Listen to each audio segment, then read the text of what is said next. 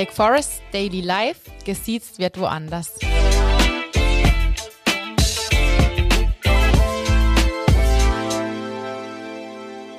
Herzlich willkommen und schön, dass ihr dabei seid bei einer neuen Folge von Hashtag Daily Life gesiezt wird woanders, der Black Forest Podcast, also von der jungen Marke der Volksbank La. Und wir schauen hinter die Kulissen und gucken mal, wie sind die Bankberater eigentlich so privat drauf.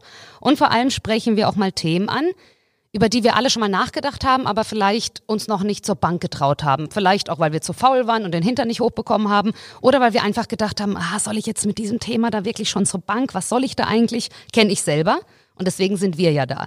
Heute das Thema bei uns Immobilien. Klar, nicht jeder von uns wird mal ein eigenes Haus haben oder eine eigene Wohnung, aber wir denken schon alle mal darüber nach. Heute mit mir in der Runde der Teamleiter Leon und Black Forest Beraterin Eva. Bei dir, Leon, weiß ich, du hast schon eine eigene Immobilie. Du bist Anfang 20. Du hast nicht im Lotto gewonnen, glaube ich. Also es geht. Es geht tatsächlich, ja. Also ich habe leider nicht im Lotto gewonnen, muss ich gestehen. Ähm, für mich war einfach letztes Jahr die Entscheidung, erste eigene Wohnung, was möchte ich lieber haben? Möchte ich eine Mietwohnung? Möchte ja. ich direkt ins eigene oder in die eigenen vier Wände ziehen? Und für mich war nach ein bisschen Überlegung die Entscheidung eigentlich klar. Ich habe gedacht, komm, ich kaufe mir direkt die Wohnung, dann spare ich mir im Prinzip das, was ich im Kredit zurückbezahle, in die eigene Tasche. Ja. Und später kann ich mit der Wohnung machen, was ich möchte. Ja, aber hattest du irgendwie davor schon Geld gespart? Ja, ich habe ein bisschen Geld angespart mhm. gehabt, weil ich denke, da werden wir nachher auch noch kurz drauf zu sprechen kommen. Es ist nicht ganz verkehrt, ein bisschen eigenes Geld mitzubringen, wenn man sich was kaufen möchte. Und dann habe ich natürlich auch den kleinen Luxus, dass ich Bankmitarbeiter bin. Ja. Da war das mit dem Kredit natürlich auch recht einfach. Total seriös. Mit Anfang 20 habe ich geschaut, dass ich genug Geld fürs Wochenende habe, um das zu versaufen, um ehrlich zu sein. Das kann man trotzdem nebenbei kann. machen. Also das eine schließt das andere. Ja. Okay, dann komme ich jetzt, äh, sagen wir jetzt entweder nach dem Studium oder nach der Ausbildung. Komme ich vielleicht zur Bank und sage, ich verdiene ganz normal, sagen wir vielleicht 1,5, 2000 netto kann ich mir damit eine Wohnung oder ein Haus leisten? Ganz, ganz spannende Frage. Ich kann es ja wieder von mir aus machen. Ich bin nach dem Studium hingegangen, habe mir diesen Wunsch erfüllt. Und wenn ich da jetzt auch Illusionen zerstören muss, auch bei der Bank verdient man keine Millionen. Okay. da bin ich eher in dem Bereich unterwegs, den du jetzt vorhin genannt hast. Ja. Und dementsprechend, wenn man ein bisschen schon angespart hat, mhm. wenn man so ein kleines Startkapital hat, man möchte sich zumindest vielleicht eine kleine Wohnung kaufen. Ja. Vielleicht nicht unbedingt Freiburg, Karlsruhe, Ballungsräume, wo die Preise extrem hoch sind. Aber also jetzt hier in La und Region beispielsweise, dann ist das absolut machbar. Bevor ich vielleicht zur Bank gehe, was soll ich beachten? Soll ich schon mal vielleicht früh genug anfangen mit Sparen? Das wäre auf jeden Fall von Vorteil. Weil klar, wie gesagt, diesen gewissen Puffer, ja. das eigene Geld, was ich mitbringen sollte für den Kauf, je früher ich anfange, umso besser. Und wenn es in der Ausbildung 25, 50 Euro sind, da baue ich halt langsam mir ein gewisses Puffer auf und dann kann ich den für die Immobilie nutzen. Na, das klingt alles irgendwie logisch. Also für mich, sagen wir, ich würde jetzt für eine Wohnung vielleicht 500 oder 600 Euro monatlich zahlen. Dann denke ich mir, okay, ich kaufe gleich die Wohnung und zahle dann eben 600 Euro an die Bank. Stimmt das so oder kommen da Mehrkosten auf mich zu? Ich muss trotzdem noch ein bisschen was beachten. Ich mhm. kann es jetzt nicht eins zu eins gleichsetzen, was ich als Miete zahle, mit dem, was ich später dann für die Bank zurückzahlen muss für den Kredit. Mhm. Das ist für mich so der ganz, ganz große Unterschied. Wenn ich Mieter bin, ja. habe ich halt keinerlei Verpflichtungen, was in der Wohnung, sag mal, an groben Schäden passiert. Eben, wenn jetzt dafür die, hätte ich immer Angst. Genau. Wenn jetzt beispielsweise die Böden neu gemacht werden ja. müssen, die Fenster etc., das muss dann der Vermieter bezahlen. Mhm. Klar, wenn ich der Eigentümer werde, dann bin ich der, der das Ganze bezahlen muss. Und dann macht es Sinn, einfach noch ein bisschen mehr zur Seite zu legen, um in der Zukunft für solche Schäden aufzukommen. Also muss ich noch ein bisschen draufrechnen und nicht nur sagen, hey, das, was ich zurückzahle, das ersetzt jetzt hier meine Miete. Ich hatte eigentlich immer so, oder die Angst davor, ich kaufe mir eine Wohnung und dann möchte ich jetzt nicht mehr in dieser Wohnung wohnen. Ich will was Größeres, habe vielleicht Familie, habe einen neuen Partner. Und ähm, dann stellt sich ja die Frage, verkaufe ich die Wohnung wieder oder vermiete ich sie? An sich gibt es ja beide Möglichkeiten. Also wenn ich miete, ja. also mir einen Mieter ins Haus hole, denn die Wohnung habe ich halt jeden Monat Einnahme, wo ich, wenn ich zum Beispiel mir dann ein Haus hole, dass der Vermieter von meiner ersten Wohnung mir das Darlehen ein Stück weit zurückzahlt. Mhm. Wenn ich es halt verkaufe auf einem Schlag, dann habe ich natürlich eine große Summe Geld auf einmal, wo natürlich auch den Kreditbetrag, den ich fürs Haus, fürs Haus bräuchte, schon mal angezahlt hätte. Ja. Ja, Leon, wir können ja, du hast ja jetzt eine mhm. Wohnung dir schon gekauft ich glaube jetzt nicht, dass du vorhast, da 30 Jahre drin zu wohnen. Nee, tatsächlich nicht. Irgendwann äh, linst man doch mal auch mal Richtung ja. Haus. Ich glaube, das ist so ein großer Wunsch von ganz, mhm. ganz vielen, weil klar, als, als Eigentümer von der Wohnung hat man noch andere Nachbarn und es ist doch ganz schön, wenn man doch irgendwann mal, ja, vielleicht mit der Familie alleine wohnt. Ja. Ähm, man muss da aber auch ein bisschen aufpassen tatsächlich. Klar, die beiden Optionen gibt es theoretisch. Aber wenn ich jetzt kurz auf die Bankseite zurückspringen mhm. darf, in der Regel vereinbare ich ja eine gewisse Laufzeit bei diesem Kredit. Ja. Sind es 10, 15, 20 Jahre beispielsweise. Nach 10 Jahren komme ich als Kreditnehmer immer raus aus dem Kredit. Mhm. Aber bis dahin wird die Bank auch drauf bestehen und sagen, junger Mann, junge Frau, bitte zahl uns auch die Zinsen. Ja. Weil die sind ja fix geplant. Möglichkeit Variante eins: die Bank sagt, okay, trotzdem, du darfst es verkaufen, passt mhm. für uns. Dann musst du aber meistens eine sogenannte Vorfälligkeitsentschädigung zahlen. Dann gibt es im Prinzip den ganzen Zinsbetrag, den du der Bank schuldest, auf einen Schlag für die. Also kostet richtig viel Geld. Okay. Dann macht es zumindest Sinn, eben auf diese zehn Jahre zu schielen und zu sagen, hey, bis dahin vermiete ich mal das Ganze. Und dann kann ich frei entscheiden, ob ich halt das auf einen Schlag zurückzahle ja. Dann muss ich keine Extrakosten für die Zinsen aufbringen. Oder ob ich sogar weiterlaufen lasse als Mietwohnung.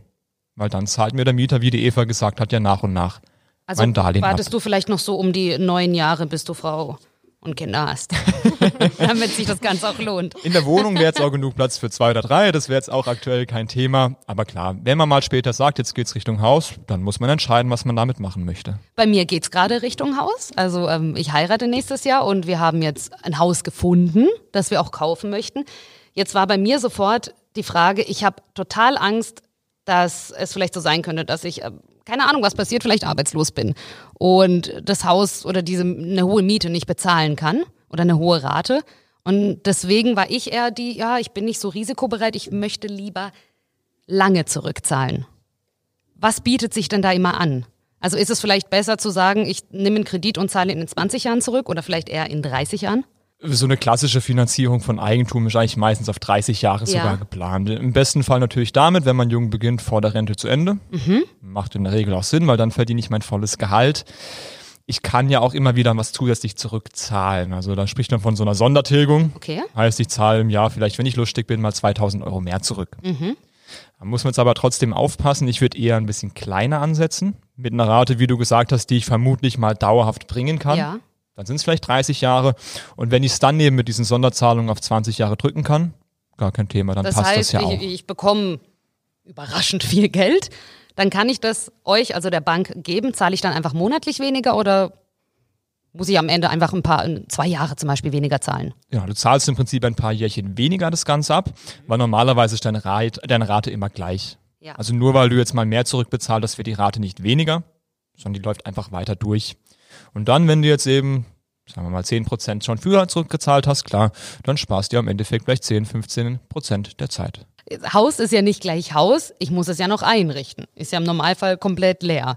Muss ich das auch noch beachten? Ja, genau. Eben, wie du schon gesagt hast, das Haus an sich, du kaufst ja nur die Wohnung oder ja. das Haus, da kommen natürlich die ganze Möbel noch mit dazu, beziehungsweise Küche. Küche ist ein ganz teures Thema. Mhm. Das muss man auf jeden Fall halt auch mit einrechnen dass diese Kosten mit oben drauf kommen. So als Tipp, wie viel obendrauf? Oh, das kommt natürlich drauf an. Das, also gibt es jetzt keine Kennzahl, wo man jetzt prozentuell sagen kann, das sollte man mit dazu rechnen, sondern es kommt halt natürlich drauf an, was, was du oder was der Kunde will. Mhm. Wenn er natürlich High-Fashion-Möbel haben will, ist es natürlich mehr, aber sonst gibt es dann nicht wirklich eine Kennzahl, an die man jetzt sich halten kann. Bei meiner Liste steht der Thermomixer. Unten, ich will noch einen Dyson-Staubsauger. Also High Class. Mhm. Jetzt wahrscheinlich bei mir.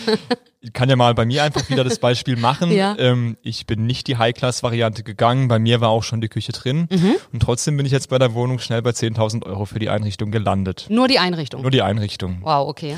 Und wenn ich jetzt überlege, ich müsste noch eine Küche dazu kaufen, mhm. Ich möchte vielleicht noch ein bisschen mehr renovieren oder ich muss sogar sanieren in der Wohnung, ja. dann wird das Ganze natürlich schon ein wenig teurer. Und das sollte ich natürlich im besten Fall ein bisschen durchkalkulieren. Mhm. Was möchte ich, was kostet mich das Ganze?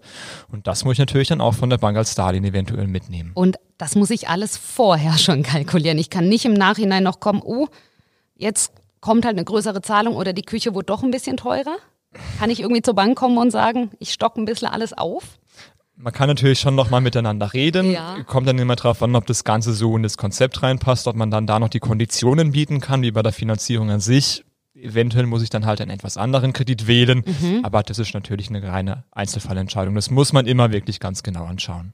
Also wir stellen uns einfach vor, ich komme frisch vom Studium und überlege mir tatsächlich eine Wohnung zu kaufen. Und bevor ich jetzt wirklich mich traue, zur Bank zu gehen und zu sagen, ich möchte eine Wohnung kaufen, ich habe vielleicht nicht gerade viel Geld, auf was muss ich alles achten? Wie, also so Schritt für Schritt vielleicht, an was muss ich zunächst denken? Tatsächlich sollte man für sich halt mal kurz festlegen, welche Rate bin ich überhaupt bereit ja. zu zahlen. Aber dann würde ich tatsächlich sogar relativ schnell den Schritt zur Bank gehen mhm. und einfach mal abklären, mit dieser Rate, die ich habe, vielleicht auch mit dem Objekt, das ich mal haben möchte, ja. funktioniert das überhaupt? Damit wir als Bank ja auch schon direkt sagen können, ist dieser Traum, den du mit, den, ja, mit dieser Rate beispielsweise hast, mhm. auch wirklich für dich realisierbar. Okay. Und dann geht's natürlich an die Planung. Dann habe ich einen gewissen Spielrahmen, wo ich weiß, innerhalb von dem bewege ich mich sind es vielleicht 200, 250.000 Euro. Mhm. Und dann weiß ich, okay, Wohnung 200.000. Dann habe ich 20.000 für Möbel eingeplant und so weiter und so fort. Und dann gucke ich halt, dass ich mich in diesem Budget bewege. Und dann kann ich nach und nach planen, eben was ich haben möchte und gucke eben, ob das in mein Budget reinpasst. Und wenn ich jetzt eine Wohnung gefunden habe und dann auch wirklich zum Banktermin komme, muss ich noch irgendwelche Papiere mitbringen? In der Regel habe ich ja einen Makler mit dabei. Der kostet okay. mich zwar noch ein bisschen Geld, werde ich nachher noch ganz kurz was dazu sagen, aber der kümmert sich in der Regel darum, dass auch wirklich alle Formulare, alle Papiere, die ich brauche, da sind. Mhm. Und wenn ich diese ganzen Papiere von denen bekommen habe, dann gebe ich die zur Bank, die werden dort geprüft, wir arbeiten damit und dann geben wir unsere Entscheidung preis. Du hast es jetzt gerade angesprochen, Makler. Ha, ich muss sagen, ich habe ein Haus gefunden ohne Makler. Ich brauche keine Gebühren. Super, oder? Durch die Zeitung, per Chiffre. Das ist geil. Ja, es war noch ein alter Mann. Der war sehr oldschool. Da bin ich sehr glücklich darüber. Wir haben uns einige sparen können, glaube ich, oh, dadurch, ja. oder? Wie viel Prozent? Absolut. Kommt tatsächlich drauf an. Ein Makler nimmt normalerweise 6% insgesamt von beiden Seiten. Uhlala. In der Regel ist aufgeteilt 3%. 3% plus Mehrwertsteuer sind wir bei 3,57. Na siehst du, da ist der Dyson noch drin. Müsste plus funktionieren, ja. Bei einem Haus sind wir damals schnell bei 10.000, 20.000 Euro. Ja super, jetzt kriege ich auch noch mein Auto, jetzt bin ich richtig glücklich. Bei dir war es nicht ganz so? Äh, die Wohnung war ein bisschen günstiger. Mhm. Ich hatte aber auch den Makler mit dabei gehabt. Okay. Den durfte ich auch noch bezahlen. Und wie läuft das dann genau mit dem Makler ab? Der ist dann mit, mit der Bank verbunden. Da muss, mit dem muss ich nee. dann nicht so viel. Ich mache das über den Makler. Also wenn mhm. ich jetzt der Käufer bin, trete ich mit dem in Kontakt, schaue mir dann zum Beispiel mal das Objekt an und wenn ich dann sage, ja, interessiert mich, dann kriege ich von dem die ganzen Unterlagen geschickt. Und mit denen gehe ich zur Bank und plane dann mit denen, ob das Ganze funktioniert. Ich kenne das einfach nicht so ganz. Also ich hatte total Angst. Mein Verlobter hat mich eher auf die Idee gebracht, ein Haus zu kaufen. Für mich war das einfach ganz normal, eigentlich mein Leben lang in Miete zu leben. Ich weiß, kommen viele Leute zu euch, junge Leute, die schon ein Haus oder eine Wohnung kaufen möchten? Also jetzt nicht wirklich viele, aber es kommt ab und zu doch vor, dass ähm, junge Leute kommen und schon wirklich in dem Alter vom Leon ähm, den Traum von der eigenen Wohnung ja. oder von der vom eigenen Haus habe. Meistens, wenn es ums Haus geht, ist dann meistens mit einem Partner zusammen, aber sonst, es gibt die Fälle schon. Ist jetzt nicht Alltag, aber genau. Ja, Eva, du wohnst ja in so einem schönen Eckle ja, in Schuttertal. Genau. Hast du auch schon mal darüber nachgedacht? Ja, also auf jeden Fall. Also ich habe jetzt den Vorteil, dass meine Eltern gebaut haben. Also ich wohne auf einem Hof mhm. und dann gibt es das Bauernhaus. Meine Eltern haben zusätzlich noch ein Haus gebaut. Und Luxus, ich vermute, dass ich da dann irgendwann den Vorteil habe werde, dass ich eins von beiden übernehmen darf. Aber natürlich das ist ein großer Traum von mir, in einem eigenen Haus mal zu leben. Also es klingt eigentlich alles ganz gut. Ich zahle monatlich sozusagen meine Miete, denke noch daran, dass ich mir eine Küche einbauen lassen muss und dafür ein bisschen mehr Geld von der Bank brauche. Also ich frage für einen Freund, äh, ist das jetzt alles oder kommen doch noch mehr Kosten auf mich zu? Ich greife wieder auf mein Beispiel zurück. Ein bisschen mehr musste ich tatsächlich noch zahlen. Mist man kennt es doch irgendwo, der Staat will auch immer seinen Teil abhaben. Ja. Und beim Kauf von der Immobilie will er das auch. Da gibt's nämlich die wunderbare Grunderwerbsteuer. 5% vom Kaufpreis, die gehen an den Staat. Ach so, das auch noch. Gibt's auch noch. Ich müsste mich besser einlesen. Und das war's noch nicht ganz. oh nein. Weiter geht's. Die 10% machen wir nämlich noch voll. Mhm. Und zwar muss das Ganze auch noch offiziell gemacht werden. Und dafür gibt's dann den Notar mit dem okay. Termin vereinbart, der trägt das Ganze ein und schlussendlich landet es im Grundbuch, mhm. denn dort steht immer der Eigentümer von einer Immobilie drin. Und das kostet auch nochmal in der Regel so zwei Prozent zusammen. Okay. Und wenn ich jetzt eben dann die Grunderwerbsteuer, den Makler und den Notar mit Grundprogramm zusammenrechne, bin ich schnell mal bei über zehn Prozent, die ich halt oben drauf rechnen muss und damit klar einkalkulieren muss. Okay, also habe ich irgendwie den Grundpreis meiner Immobilie? Genau. Plus die zehn Prozent? Plus nochmal zehn Prozent vielleicht für die Einrichtung? In die Richtung muss ich planen, aber da ist ja auch der liebe Bankberater mit dabei, der das Ganze auf dem Schirm hat. Und, und was passiert, wenn ähm, ein Kunde jetzt kommt und hat vielleicht nicht genug Geld momentan? wird er dann einfach nach Hause geschickt oder habt ihr da eine andere Lösung? Nee, dann gucke man natürlich, dass man vielleicht in Zukunft diesen Wunsch erfüllen können. Wenn es okay. heute nicht klappt, heißt es ja nicht, dass es nicht in zwei, drei, vier, fünf Jahren funktioniert. Mhm. Und dann geht's halt einfach drum, schon mal ein bisschen das Ganze auch vielleicht zu testen. Und das Wie? hat zwei, zwei positive Effekte. Wenn ich ja zum Beispiel weiß, ich zahle heute 800 Euro Miete vielleicht. Ja. Und ich wüsste, später muss ich mal 1000 Euro für die Rate ausgeben. Mhm. Könnte ich ja heute schon mal anfangen und sagen, ich versuche mal diese Belastung zu erleben. Okay. Dementsprechend, die Miete zahle ich klar weiterhin, weil ich muss ja irgendwo wohnen. Mhm. Aber das, was darüber hinausgeht, in dem Beispiel die 200 Euro, die spare ich mir jetzt mal zur Seite. Mhm. Aber wirklich fix, dass ich wirklich diese 200 Euro nicht anfasse, weil die würden mir ja bei der Finanzierung auch fehlen. Jetzt zum Beispiel auf ein Tagesgeldkonto, damit es auch wirklich weg ist und dass ich es nicht unbedingt in ein Sparschweinchen reinmache. Ob das Tagesgeldkonto da optimal ist, ist ein anderes Thema, aber oh, ja, auf jeden sehen, Fall. Der Profi ist hier da, Konto. Regina. nee, auf jeden Fall weg vom Konto. Mhm. Dann habe ich ja den positiven Nebeneffekt. Ich baue mir wieder Eigenkapital für die Finanzierung dann auf. Ja. Jetzt dieses Beispiel eben, 200 Euro mal 12 sind 2400 Euro im Jahr. Wenn ich fünf Jährchen warte, habe ich mir wieder 10.000 Euro angespart, die ich dann super in der Finanzierung nutzen kann. Alles klar. Und da einfach mal als kleine Hausnummer, wenn ich so 10% von dem Projekt später mal als Eigenkapital mitbringe, das wäre schon gar nicht schlecht. Also, was merken wir uns für heute? Es geht. Also dieser Traum vom eigenen Haus, von der eigenen Wohnung, er ist realisierbar. Ein bisschen Planung gehört dazu. Ein bisschen was sparen sollte man vielleicht noch. Ein bisschen Beratung bei eurer Lieblingsvolksbank. Super Leute. Und ab dafür. Es geht. Man kann sich ein eigenes Haus oder eine eigene Wohnung leisten.